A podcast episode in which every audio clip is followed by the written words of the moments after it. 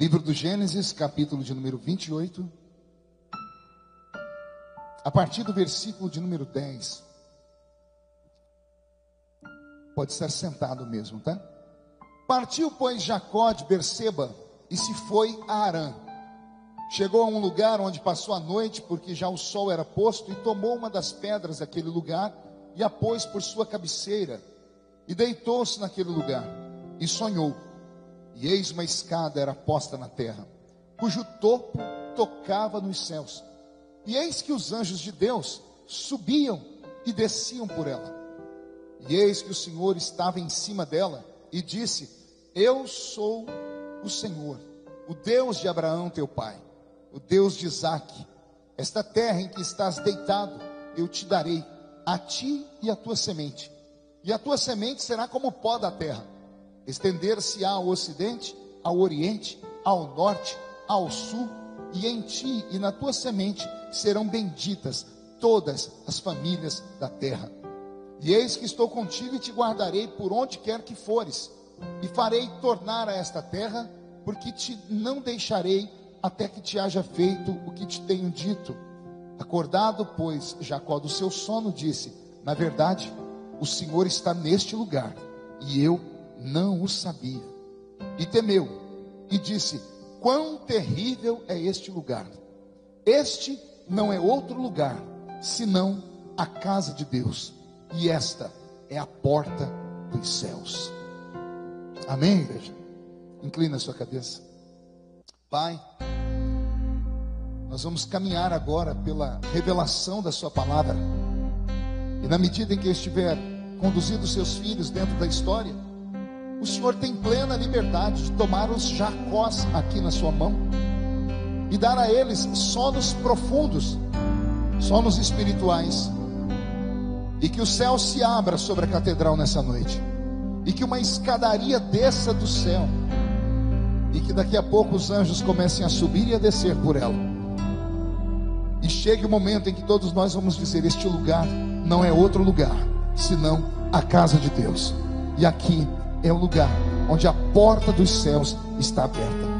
Portanto, fala conosco agora, fica conosco, em nome de Jesus, seu Filho. E toda a igreja diz: quem pode dar uma salva de palmas a Jesus?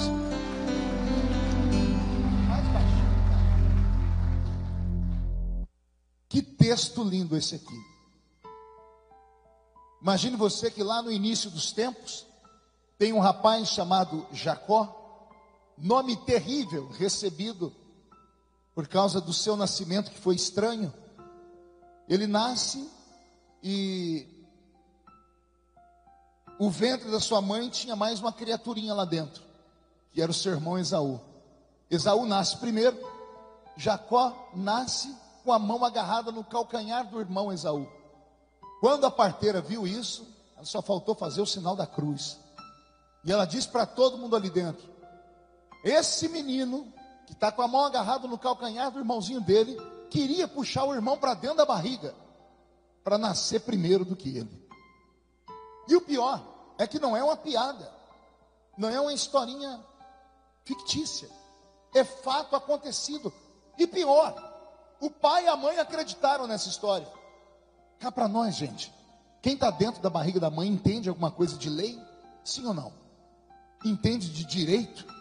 De dever, de herança? Ninguém sabe. Mas naquele mundo antigo, o primeiro filho que nascia, ele era chamado de primogênito. E o primogênito herdava tudo que o pai tinha. Os outros filhos herdavam presentes, mas o primogênito, na ausência do pai, se tornava o pai da família. E olha o que, que essa parteira está dizendo.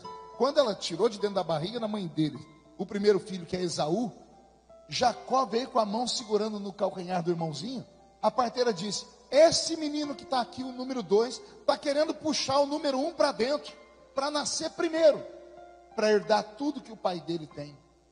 Ela contou essa história. Sabe o que o pai e a mãe fizeram? Deram um nome maldito para ele: Jacó, que significa enganador, suplantador, desonesto. Imagine você crescer e a vida inteira, quando alguém vai falar com você, lembra do seu nome. E aí, desonesto? E aí, enganador? E aí, suplantador, tá, imagina na escola o bullying que ele deve ter sofrido. A professora fazendo a chamada dos nomes, de repente ela chama enganador. E todo mundo olha para trás e diz: Quem é o enganador? Levanta ele, sou eu. Imagina ele tentando namorar alguém.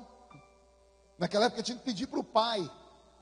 E o pai dizendo: Pois não, o que você quer com a minha filha? Eu quero namorar ela. E qual é o seu nome? Desonesto, enganador, suplantador. Pode imaginar o que aconteceu com esse garoto.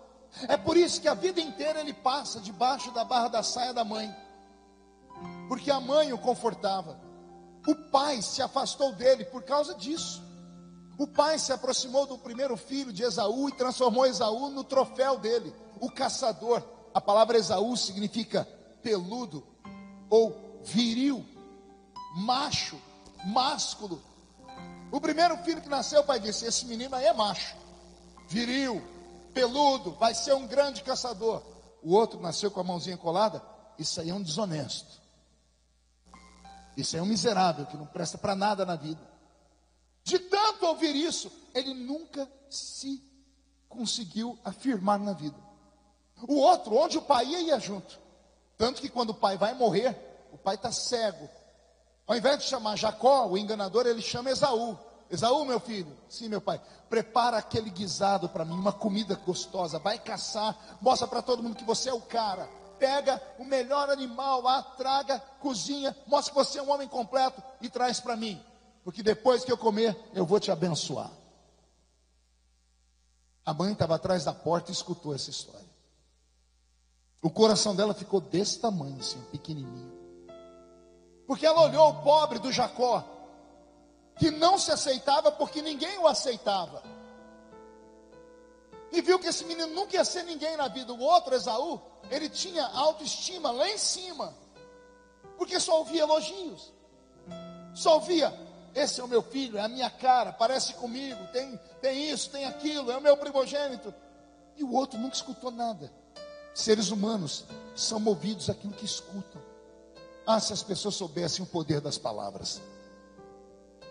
Ah, se as pessoas soubessem o poder que há nas palavras. Esses dias eu estava comentando com uma pessoa, um amigo meu, porque eu não sei, vocês conhecem a história do Brasil. O Brasil, cada lugar é de um jeito. Quem aqui já ouviu piada de gaúcho? Puxo. Piadas são preconceituosas. Toda vez que eu falar de um gaúcho, porque o gaúcho é muito bravo, né? o gaúcho é, é muito é, bruto o jeito dele ser, os mais antigos eram. Então criou-se a fama de machão.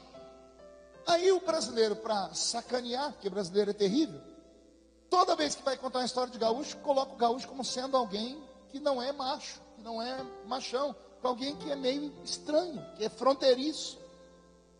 Tanto que todo mundo aqui já ouviu uma história. De tanto contar histórias assim. Olha quem é o governador do estado do Rio Grande do Sul hoje assumiu-se homossexual publicamente.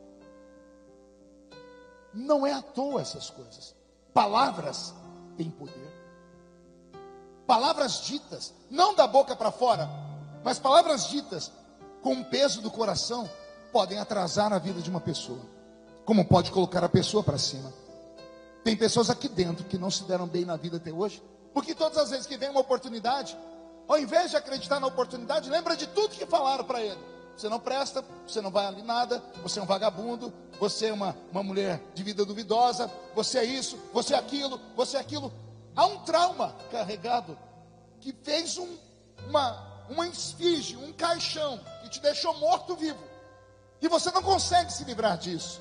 Aliás, não conseguia. Porque hoje você veio na casa de Deus. E na casa de Deus há uma porta para o céu. Daqui a pouco a escada vai começar a descer. E se você sentir que a escada está descendo, em nome de Jesus, dá um jeito de gritar e pular nessa escada. Porque você só tem dois caminhos essa noite: continuar acreditando que você é o verme do verme do carrapato, que você é o zero à esquerda que todo mundo falou a vida inteira você nunca vai ser nada, porque a cor da sua pele é assim, porque o seu cabelo é assado, porque o seu corpinho tem forma disso ou forma daquilo, porque aquele te abandonou, aquela... ou você vai continuar chorando as pitangas com pena de si mesmo, ou você vai acreditar no que eu vou pregar aqui agora. Pergunte: o que o senhor vai pregar, pastor? Eu vou pregar a história de um homem que Deus mudou. Deus mudou tanto a vida dele que mudou até o nome dele. Deus falou: Você não será mais Jacó, você vai ser Israel. Porque a palavra Israel significa príncipe, porque briga com Deus e com os homens e prevalece. Só que esse Jacó teve que dar um passe de maluquice. E o passe de maluquice foi acreditar em alguém que estava do lado dele, dizendo assim: Eu vou fantasiar você daquilo que você não é. E você vai diante do seu pai. Mas, mãe, isso não é enganar? Seu pai não te chamou de enganador a vida inteira? Então ele vai experimentar daquilo que ele, ele, ele, ele, ele vai experimentar do veneno que ele plantou em você. Foi seu pai que deu esse nome de enganador. Ele te chamou de enganador a vida inteira. Então agora você vai enganar ele. A mãe de Jacó colocou nele uma roupa de pele de animal e tinha pelos, porque Esaú significa peludo e Jacó era lisinho. O pai estava cego. Quando Jacó entrou dentro da, da, do quarto do pai com a comida, o cheiro foi no nariz de Isaac. Isaac, que é o pai, se sentou na cama e disse: O cheiro está bom, se aproxima, meu filho. Quando ele se aproximou, eles começaram um diálogo. O pai disse assim: Calma aí, essa voz não é voz de Esaú. Se aproxima, deixa eu colocar a mão no seu braço. Porque Esaú era peludo. E de repente, o braço está esticado. E o pai toca no braço de Jacó. E o braço dele tem pelos. Mas não são pelos humanos, são pelos animais. E o pai disse: A voz não é, mas o couro é. Então, vou abençoar você. Essa história é contada dessa forma, mas eu, como sou uma pessoa muito curiosa, fiz questão de um dia pegar uma roupa de pelo de animal, só para ver se dá para confundir, Adelto. Pelo de animal com pelo humano. Quem tem cachorro aqui em casa, gato? Senhoras que tem cachorro e gato, que tem um marido que é peludo, parece um urso, Tony Ramos, tem, tem, tem aí. Você já tocou no pelo do seu gato, do seu cachorro, e passou no, no, no peito cabeludo do seu marido? Dá para confundir? Sim ou não? Estou falando de novo, sim ou não? É claro que não. Nenhuma pessoa normal confunde pelo de animal com pelo de pessoa. A pergunta que fica é: por que foi que Isaac, naquele dia, disse: É Esaú, vou abençoar? E aí meu coração se encheu de alegria. Porque quando o pai ouviu a voz de Jacó e viu que Jacó estava enganando ele, a ficha do pai caiu. Eu sou o culpado. Eu transformei esse menino no enganador. Eu estou colhendo o que eu plantei.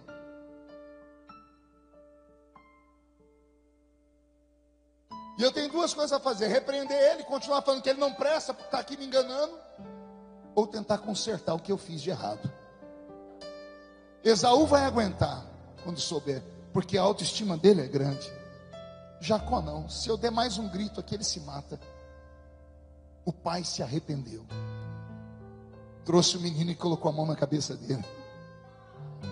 Disse: Eu te abençoo com as bênçãos do Deus de Abraão. Eu te abençoo com as promessas do Eterno. Tudo que era para ser de Esaú, Jacó levou. Jacó sai do quarto, Isaac deita, sabe que arrumou um problema com outro filho que vai chegar daqui a pouco, não tem mais bênção para ele. A mãe sabe que o filho vai chegar e vai querer matar Jacó. A mãe diz assim: Meu filho, você já está com a bênção do seu pai. Olha, você vai agora sumir de casa. Não dá tempo nem de arrumar roupa, nem uma trouxa, nada. Sai correndo que seu irmão vai querer te matar depois. E a Bíblia diz que Jacó saiu de casa e subiu alto da montanha. No deserto à noite, a montanha fica extremamente fria. E ele não tem roupa de frio. Ele não tem uma cama. A Bíblia diz que quando o sono bateu, ele pegou uma pedra. Pegou o quê? Não ouviu uma? E pôs por travesseiro. Eu amo esses detalhes da Bíblia, sabe? A Bíblia podia dizer que só que ele deitou lá no deserto e dormiu. Não, mas a Bíblia desenha. Ele pegou uma pedra e colocou por travesseiro. Pedra por travesseiro fala de noite de insônia fala de tortura, de angústia, fala de falta de crença em si mesmo. É quando nada dá certo, é quando a, a, a insônia vem e se torna uma amiga sua, você vê as horas passar e você não consegue dormir, o coração está apertado, você está aflito. Ele pegou aquela pedra e pôs por travesseiro. É o diabo do lado dizendo assim: não vai dormir. Só que Deus é tão bom que quando a bênção vem, a maldição sai. Até o travesseiro de pedra é transformado num travesseiro de pena de ganso. Porque a Bíblia diz que Jacó não só dormiu, ele dormiu e sonhou. Uma irmã entendeu. Porque ele poderia ter dormido e tido um pesadelo. Sim ou não? Ele enganou o pai, enganou o irmão, fugiu de casa, está ameaçado de morte, vai, não sabe quando vai voltar para casa. Era para ele ter tido um pesadelo. Mas a Bíblia diz que ele teve um sonho. E o sonho foi assim: o céu abriu e uma escada desceu. E quando ele olha no pé da escada, aí tem outro texto que é muito difícil entender, porque a Bíblia diz que a escada desceu do céu. E ele olhou e viu anjos que subiam e desciam. Se a escada desceu, não era para os anjos primeiro descer para depois subir? Tinha que estar escrito aqui: a escada desceu e ele viu os anjos descendo e subindo, mas não está escrito, está tá ao contrário. A escada desceu do céu e ele viu os anjos que subiam e desciam. O que aconteceu aqui?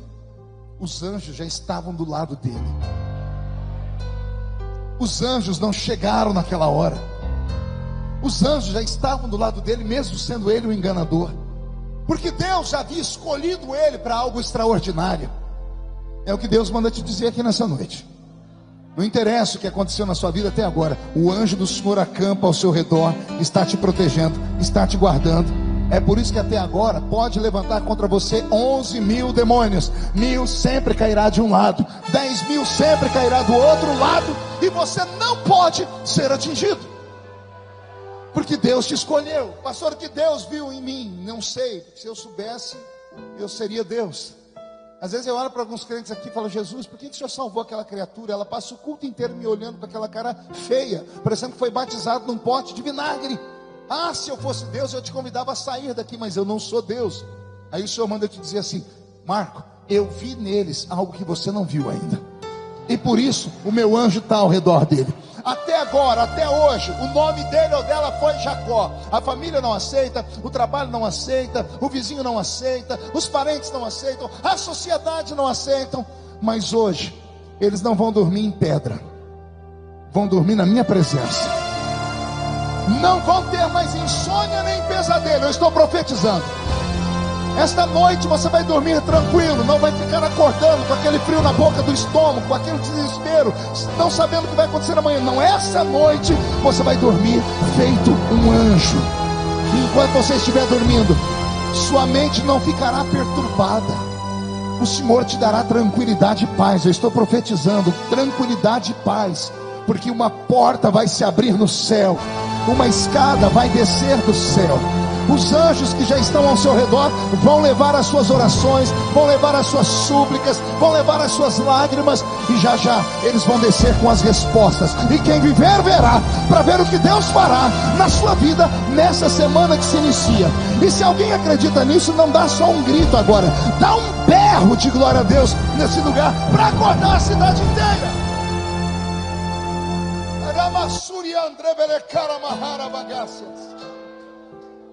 Olha o que eu aprendo aqui. Ele não estava numa igreja bonita, com ar condicionado e assentos confortáveis, como nós estamos. Ele estava no meio do deserto, no alto de uma montanha, um frio de rachar a pele, correndo desesperado. Ele não orou, Edelto. Não tem aqui uma palavra dizendo que Jacó orou antes de dormir. Orar que jeito quando você está aflito? Orar que jeito quando tudo dá errado? As palavras somem, a fé se esvazia. Ele não disse uma única palavra. Mas agora a maldição tinha ido embora e ele estava recebendo a bênção de um patriarca. Palavras de patriarcas têm poder. Palavras de pastores têm poder. Por isso eu tenho muito medo quando eu vejo um pastor amaldiçoar alguém. Porque a Bíblia diz, no Evangelho de Mateus, Eu dou poder a vocês que tudo que vocês perdoar na terra será perdoado, mas o que vocês reterem será retido. Por isso, ao invés de corroborar com aqueles que te amaldiçoam, eu estou aqui para dizer que Jesus vai te abençoar. E a bênção vai ser tão grande que vai pegar você e os seus filhos, você e o seu cônjuge, vai alcançar até a terceira e quarta geração da sua família, vai estender para os vizinhos, pelo bairro onde você mora, porque o Deus que te escolheu me ungiu nesta noite para te dizer que onde você estiver, uma porta do céu vai abrir ali naquele lugar. E agora eu entro aqui na parte mais sensível para mim, que é a parte que Jesus tocou no meu coração. Jacó diz assim: E acordado, pois, Jacó do seu sono, ele disse: Na verdade, o Senhor está neste lugar, e eu não sabia. E temeu, e disse: Quão terrível é esse lugar! Este não é outro lugar, senão a casa de Deus, e esta é a porta dos céus. Diga comigo, porta dos céus. Onde a música para mim, filho? Porta dos céus. Portais para mundos invisíveis. Eu nunca tinha pensado nisso.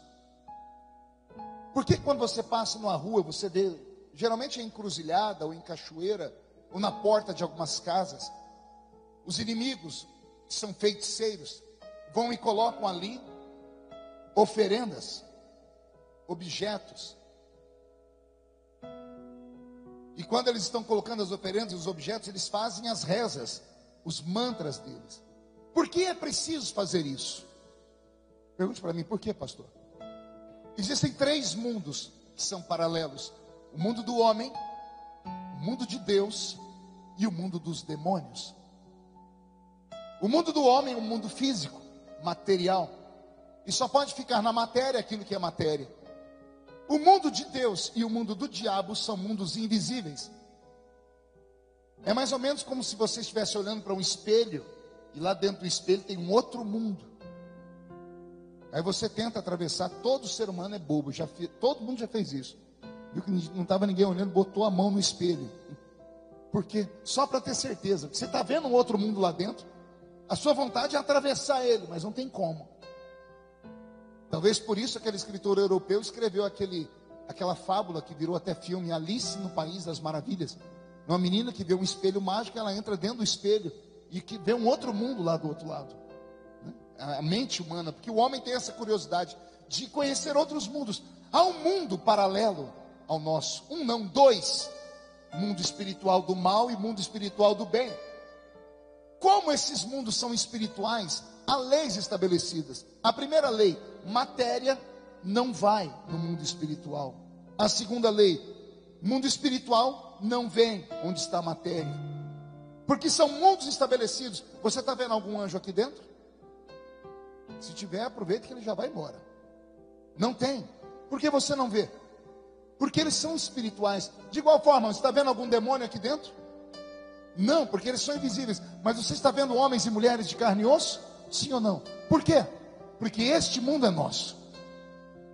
O que é que o diabo entendeu? Que para entrar no mundo dos homens, ele precisa que o dono do mundo convide ele para entrar. E só tem uma maneira dele entrar: é através da matéria. E como é que ele entra através da matéria? Os filhos das trevas pegam sacrifícios, pegam objetos que são caros a eles, pegam comidas sacrificadas a ídolos, pegam bebida cara, cigarro caro, pegam dinheiro, pegam coisa assim, vão numa esquina ou na porta de alguém e faz lá uma mandinga. E quando eles criam isso, eles estão dizendo: nós, seres humanos de matéria, donos do mundo, estamos aqui abrindo um portal.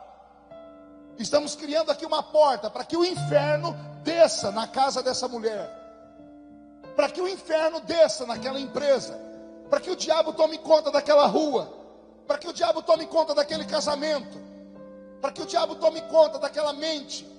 Eu trabalhei numa fábrica de velas aqui em Orlândia, muitos anos atrás, e nós só fazíamos velas brancas e algumas velas coloridas. E aí eu fui obrigado a estudar para entender para que eram as velas coloridas. E eu fui até Ribeirão Preto, loja de um homem chamado Senhor Garrido. O, doutor, o Garrido ele era o maior distribuidor de velas para centros de, de feitiçaria da região. E ele me levou lá dentro da, da, da, da, da empresa dele. E no, na, na, frente tinham lá as velas comuns, vela de sete dias, nove dias, vela branca, vermelha, roxa, tudo. As imagens de, de, de, de entidades. Mas no fundo da loja dele, ele tinha um lugar que dava arrepio. Ele disse: Isso aqui não é para qualquer um. Isso aqui é só para feiticeiros que conhecem o poder das obras escuras. Quando eu entrei, tinha um monte de, de como é que chama? Estantes com velas em formatos de tudo que você imaginar no corpo humano. Eu vi velas em forma de cérebro, vela em forma de boca, de orelha, de olhos, de órgãos genitais, de coração. E eu falei: O que é isso aqui, seu Garrido? Ele disse: Isso aqui é quando o feiticeiro quer acabar com a vida de alguém, quer deixar uma pessoa louca. Ele pega essa vela aqui em formato do cérebro, faz os sacrifícios e acende uma vela. Quando a vela derrete, dá um curto-circuito na mente da pessoa. Nos órgãos genitais, deixa as pessoas impotentes, faz nascer doenças. Nos olhos, deixa a pessoa cega. Eu confesso a vocês, eu saí dali passando mal. As trevas conhecem o poder de trazer o inferno para a terra. O homem que é natural não acredita nisso, acha que é loucura, e é isso que o diabo quer: que o homem não acredite que ele existe, porque aí ele pode trabalhar na surdina. Eu não duvido que pessoas que estão aqui dentro estejam debaixo de maldições criadas por feiticeiros. E o feiticeiro não é só aquele que anda com aqueles badulaques, não. No livro de Salmos diz assim: olha, cuidado com os homens de olhos altivos. Olho altivo é olho que cobiça, é o famoso olho gordo. Por isso que o crente tem que se proteger, tem que usar a coraça da justiça, o capacete da salvação, tem que colocar as sandálias nos seus pés, de preferência de fogo, tem que ter na mão uma espada de fogo para cortar os demônios pelo meio. E se o diabo encontrar uma brecha na sua armadura, ele vai tocar ali. Nunca na história houve tantos casamentos sendo desfeitos nas igrejas. Até 10, 15 anos atrás, crente casava e ficava casado até o fim. Hoje ninguém mais casa, porque o mundo se tornou relativo. Não, não deu certo, a gente separa. E o que foi dito por Jesus sobre o divórcio? E o que foi escrito na Bíblia Sagrada sobre isso? O diabo está destruindo. E como é que ele consegue destruir de maneira tão fácil? Nós queremos resolver tudo no nível dos homens, enquanto nosso inimigo vai abrindo portais. Não se assuste com o que eu vou dizer.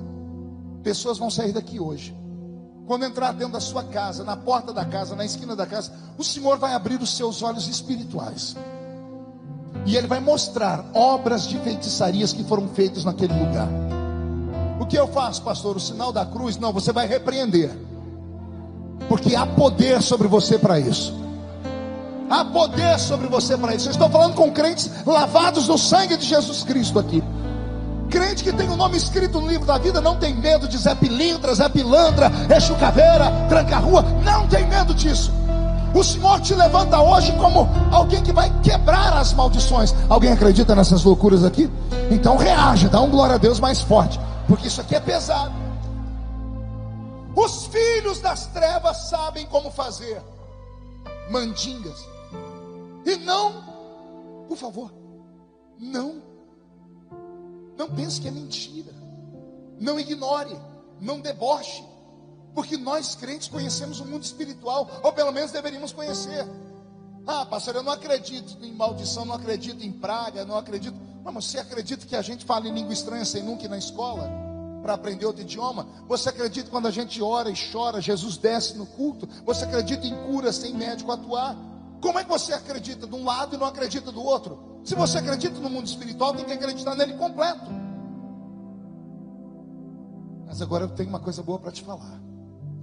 Se homens e mulheres que trabalham para a escuridão conseguem criar portais na porta das casas, nas encruzilhadas, na entrada das cidades, E ali, através daquele portal, o diabo entra, entram os demônios para dominar.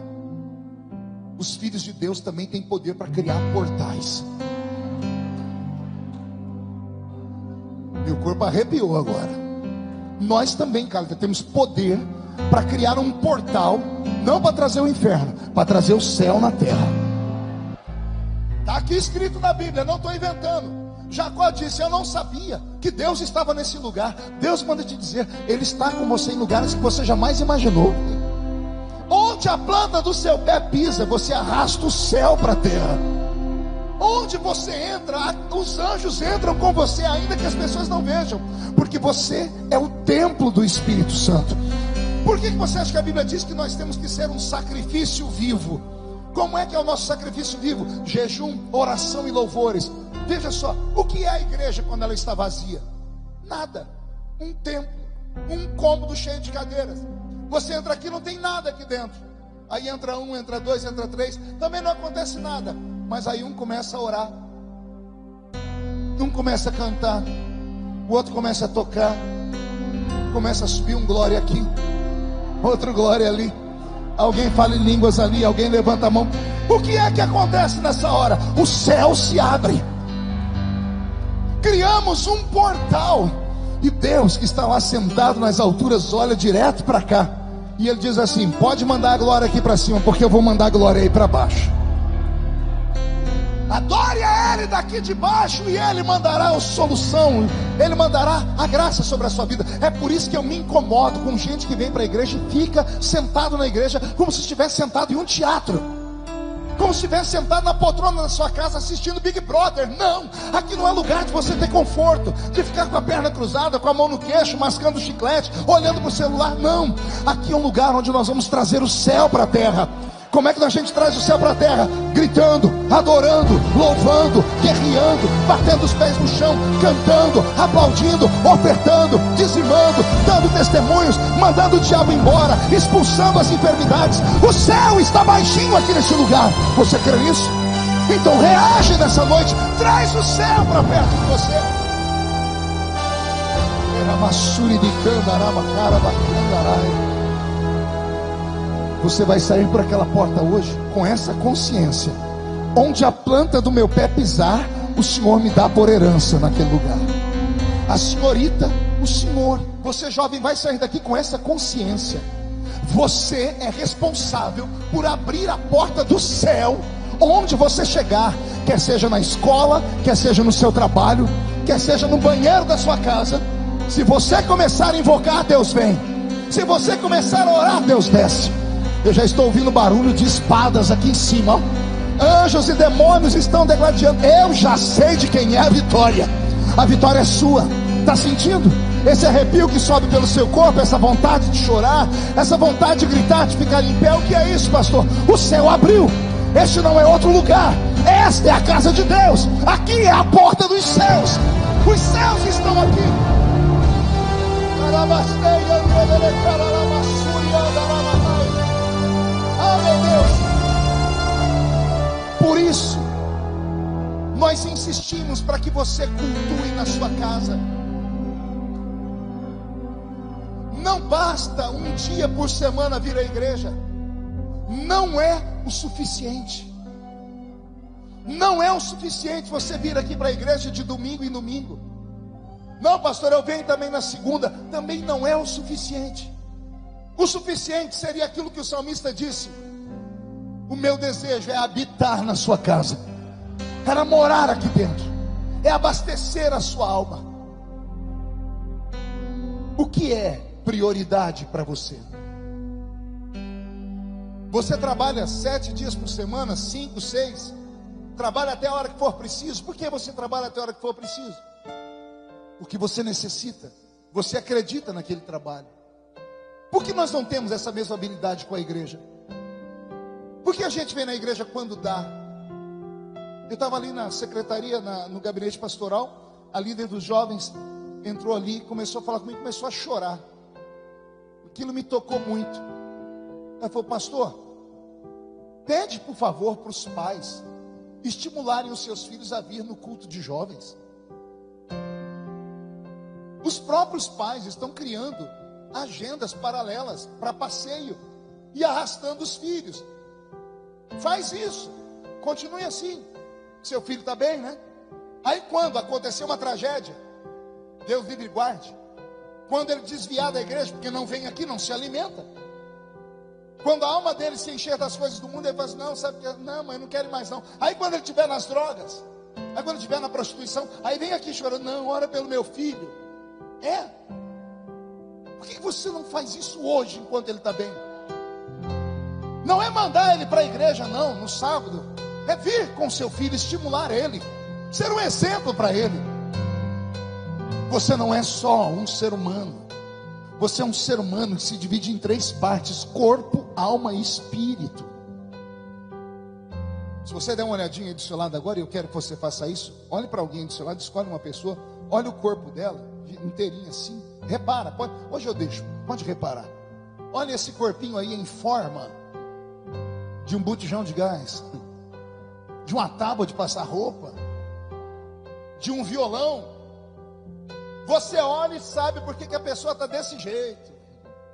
Tirando aqueles que são enfermos, você vai falar: está comendo muito, não está comendo nada, está fazendo uma boa dieta, está balanceada. Você é capaz de ter dom de revelação só de olhar para o cabelo da irmã, ó, vitamina A ali, ó. Se olhou para a pele, meu Deus, isso é vitamina D, ó.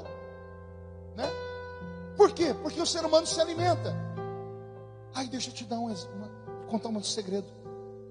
Por que, que pessoas lindas, ricas e abençoadas, com tudo aquilo que os normais gostariam de ter, dinheiro, homens e mulheres aos seus pés, prazeres, do nada se matam? Por que atrizes e atores se matam? dia desse eu estava assistindo aquele Batman, para mim foi emblemático, Batman, Cavaleiro das Trevas, que ele enfrenta o Coringa. Aquele Coringa que tem a boca pintada até aqui, não esse Coringa novo, do filme do Batman mesmo. Aquele menino que fez o Coringa, ele, ele entrou para a história porque ele conseguiu encarnar um personagem, deu medo em todo mundo. Eu nunca tinha visto um Coringa daquele jeito. Aquele moço morreu, se não me fala a memória, com 23 ou 24 anos de idade. Imagine, 24 anos de idade, fez vários filmes em Hollywood. Tinha a mulher que queria, o dinheiro que queria, a droga que queria, tinha a vida que queria, fama e tudo. Foi até perder a vida. Porque Robin Williams, eu sempre conto, ele fez um filme que todo crente tinha que assistir, Pat Adams. Um filme emocionante, ele só fazia filme para a família, ele fez o Popeye, ele fez o Homem Bicentenário. O homem tinha 1,90m de altura, olhos azuis, cabelo perfeito, corpo perfeito, bonito, rico, amado. Se matou. Aí sentava no Twitter dele, estava lá, Robert De Niro, Al Pacino, dizendo assim: Por que, amigo? Você tinha tudo. Ele não tinha tudo. Porque ele cuidava só daquilo que os olhos veem. Do que adianta você estar forte com seus bíceps avantajados, a senhora malhando seu corpo na academia todo dia, expondo lá, mostrando nos seus stories, deixando todo mundo até com inveja. Mas aqui dentro está morta aqui dentro não tem, está raquítica espiritualmente falando. É você, garoto. Aqui por dentro está morrendo. Diabo, se o diabo chegar aqui agora, se você for expulsar, é perigoso o diabo entrar dentro de você, porque você não se alimenta. Não basta vir à igreja uma vez por semana, duas vezes por semana. É preciso ter um tempo com Deus em casa, lendo a Bíblia, orando, cercando a família, alimentando o seu homem espiritual. O diabo não tem medo da sua aparência, ele tem medo do que tem aqui dentro. Vocês se lembram, e eu encerro aqui, quando Jesus entrou na cidade de Gadara, uma revelação para vocês. A Bíblia diz que Jesus atravessou o mar, e ao invés de entrar na cidade para pregar, Gabriel, ele entrou no cemitério de Gadara. Quando ele entrou no cemitério, a Bíblia diz que havia um homem preso com grilhões, ou só com correntes, porque nenhum grilhão prendia, ele arrebentava. E ele vivia nos sepulcros comendo coisas podres. E a Bíblia diz que quando ele viu Jesus, ele correu para cima de Jesus para atacar. Mateus vai dizer que quando ele chegou perto de Jesus, ele caiu de joelhos. E ele disse: Que temos nós contigo, ó Cristo. Só quem estuda vai entender o que eu estou falando. Jesus não era conhecido como Cristo, porque Cristo é o ungido. Ele era conhecido como Yeshua, Jesus. Mas o demônio, quando chegou perto dele, não chamou ele de Jesus, chamou ele de Cristo. Pergunte por quê, pastor? Porque o diabo não é onipresente. Então não é onisciente. Quando ele viu Jesus, ele achou que Jesus era só um homem estava entrando ali dentro do cemitério. E os espíritos estavam dentro do homem se convulsionaram ele foi para bater em Jesus. Mas quando ele chegou perto, os espíritos enxergam o invisível. Quando eles olharam para Jesus, eles viram dentro de Jesus. E quem é que estava dentro de Jesus? O Cristo, o Deus eterno, o Criador do universo. Jesus era só a carcaça de carne, mas dentro dele estava o Criador do mundo. Os demônios acharam que podiam bater na carne dentro. Quando viram ele, se curvaram. Que temos nós contigo, ó Cristo? Vieste nos atormentar antes do tempo? E aí Jesus repreendeu, perguntou o nome do demônio, ele disse: Meu nome é Legião, Jesus mandou embora. Demônios não estão ligando porque tem por fora de você, porque eles enxergam você por dentro. E eu queria perguntar: como é que você está por dentro? Tem orado, tem jejuado, a senhora tem feito uma dieta espiritual também? Tem entrado na academia do espírito, tem malhado o seu espírito? Como é que eu malho meu espírito, pastor? Joelhinho no chão, voz em oração, mão erguida para cima, leitura da palavra. É assim que a gente se fortalece. Fica de pé comigo. As pessoas brincam e não sabem o que é o diabo de verdade. Muda a música aí, ô filho. Cadê a pastora Ana? A pastora Ana é minha testemunha. Uma vez ela ligou para mim, eu trabalhava na Intel ainda. Ela disse, pastor, o senhor pode ir comigo visitar uma mulher aqui da cidade? Era uma mulher da alta sociedade. Eu não vou dizer o nome por ética, pela família dela. E nós fomos, eu, a Edileuza, a irmã Ana, a irmã Maria, que mora em Bastos, que cuida da, do grupo de senhoras lá, a pastora Roseli. Eu não me lembro se o pastor Valdeci foi nesse dia. Foi. Chegamos na casa da mulher. Qual era o problema da mulher? Porque ela chamou a gente lá? Porque ela tinha doenças que a, a ciência não explicava. Ela tinha chegado do hospital do coração de São Paulo, tiraram um litro de água do coração dela. Onde é que cabe um litro de água no coração? Ela tinha ido aos Estados Unidos colocar uma prótese na perna direita, que ela tinha quebrado. Só que a prótese era inquebrável, pois ela veio para o Brasil e a prótese inquebrável quebrou. E a ciência não conseguia explicar.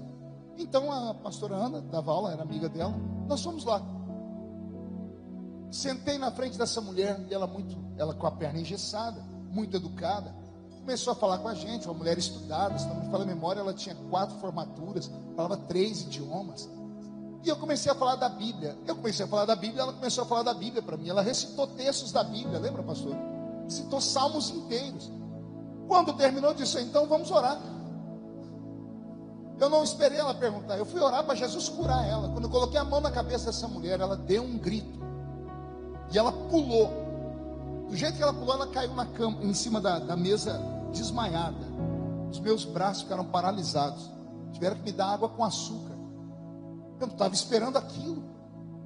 Eu não tinha visto demônio, eu não tinha visto nada. Quando a mulher voltou em si, ela olhou para a gente e disse: O que, que vocês estão fazendo aqui? Aí a Ana disse: Você me ligou para que a gente. Eu te liguei, não tenho nem seu telefone. Não, mas você me mandou vir aqui, está aqui o Marco, falou da Bíblia com você, você estava falando da Bíblia aqui. Bíblia, eu nunca li a Bíblia.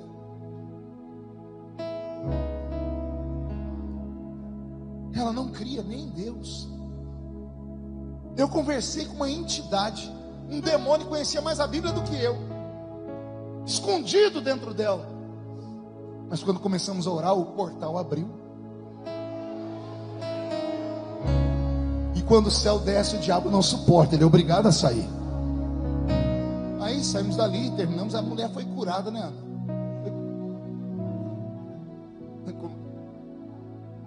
Escutou aí, eu não ia contar, senão o povo não dorme. A Catherine de noite, só Jesus na casa. A cozinha dela parecia aqueles filmes de terror, panela voando, caindo, janela batendo. Passou o tempo, agora eu vou terminar. Isso aqui é a cerejinha do bolo. Passou o tempo, a Ana me ligou e disse: Vamos lá de novo. Eu disse: Agora eu não posso, não consegui sair. Foi ela e uma irmã lá na casa dela. Aí escutando.